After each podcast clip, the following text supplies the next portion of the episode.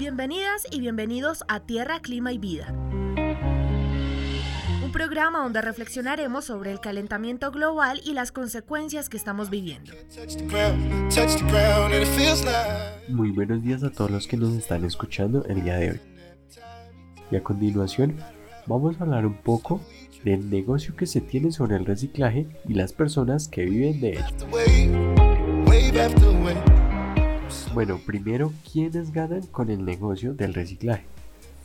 Primero tenemos que las empresas conocen el importante papel que juegan en la epidemia plástica y la responsabilidad que deben asumir respecto a dejar de producir plásticos y desarrollar tecnologías para generar materiales menos contaminantes.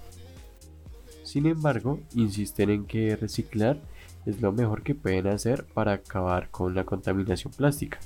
Y por ello, ustedes, ¿por qué creen y por qué nos quieren convencer de esto?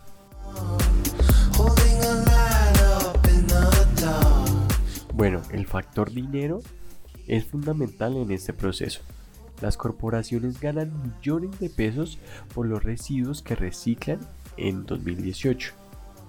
Desde el 2018 hasta la fecha, el Foro Económico Mundial y la Fundación Ellen MacArthur afirmaron en el reporte La nueva economía de los plásticos que las empresas podrían recuperar entre 80 mil y 120 mil millones de dólares al reciclar en lugar de desechar los plásticos que producen.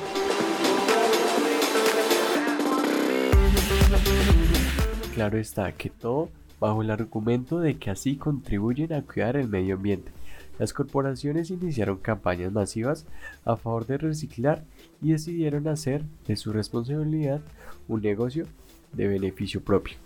Por ejemplo, la corporación Coca-Cola FEMSA lanzó en octubre del 2018 una estrategia muy icónica que se llamaba El Mundo sin Residuos, cuya meta es recolectar y reciclar en 2030 el equivalente a el 100% de sus envases vendidos y que en promedio el 50% de estos se produzcan con materiales reciclados. Por una vida sin más contaminación. Este corporativo tiene dos plantas de reciclaje PET, una de ellas la más grande del mundo en esta rama, en el Estado de México, con una capacidad de reciclado de 4.100 millones de botellas al año, cifra equivalente apenas al 3.72% de todas las botellas que se producen en el año.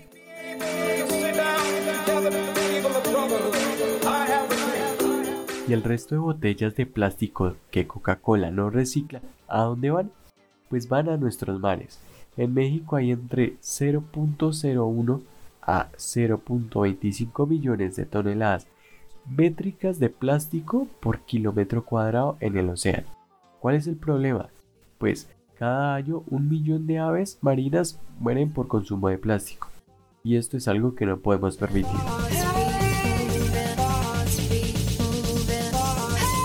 El reciclaje es un síntoma de países desarrollados o en vías de desarrollo. Es propio de quienes hoy en día entienden que el desarrollo de una economía verde o sustentable es importante. Hoy quienes lideran en el reciclaje son Suiza, Austria, Alemania, Holanda y Noruega. Por su parte tenemos en Sudamérica Brasil como el mayor exportador en reciclaje de latas de aluminio en el mundo.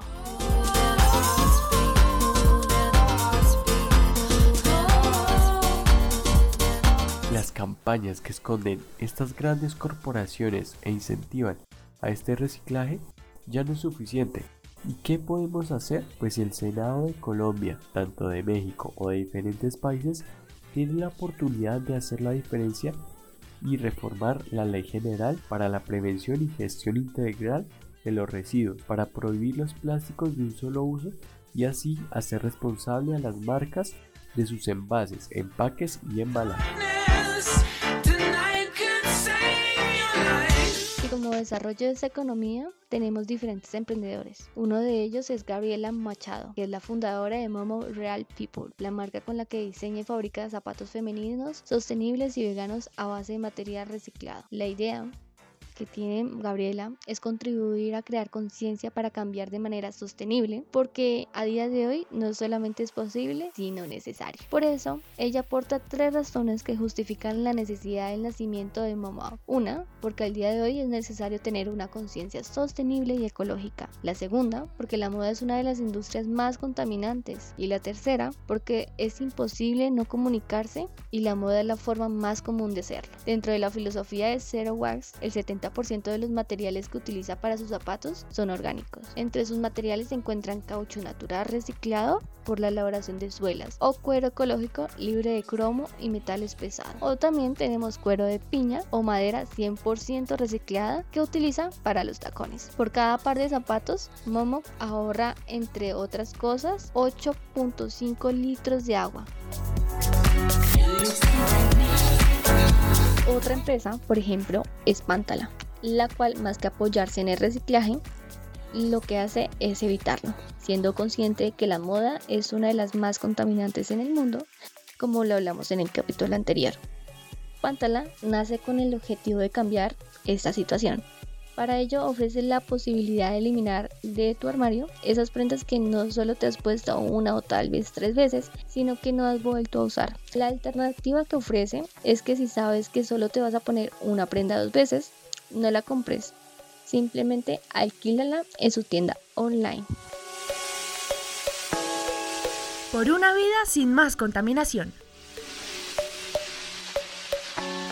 Y otro emprendimiento favorable que tenemos nosotros es Coconut Bowls, que es un proyecto surgido del grado Lane de Team Labs en la Universidad de Mondragón. Antonio García es el CEO de la compañía, postulándose como una marca de mensaje cero plástico. Lo que ofrecen con Coconut Bowls es una amplia gama de bowls de coco personalizables, de distintos tamaños y diseños. Claro está que todos los bowls son de origen 100% ecológico. Estos bowls se fabrican con materiales que proceden de la industria del aceite de coco, especialmente de Vietnam y de la India considerados allí residuos y que ellos transforman como ese producto en un producto acabado y dispuesto al, servicio de todos nosotros.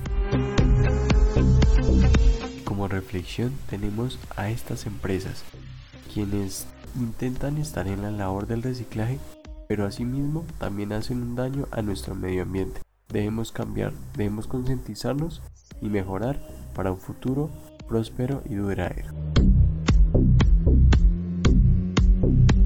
Gracias a todos por escucharnos. Los invitamos como siempre a reflexionar y pensar sobre nuestro futuro y cómo podemos poner nuestro granito de arena.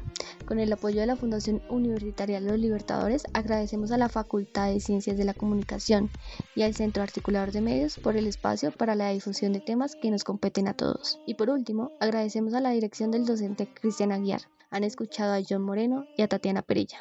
Nos vemos en el siguiente capítulo.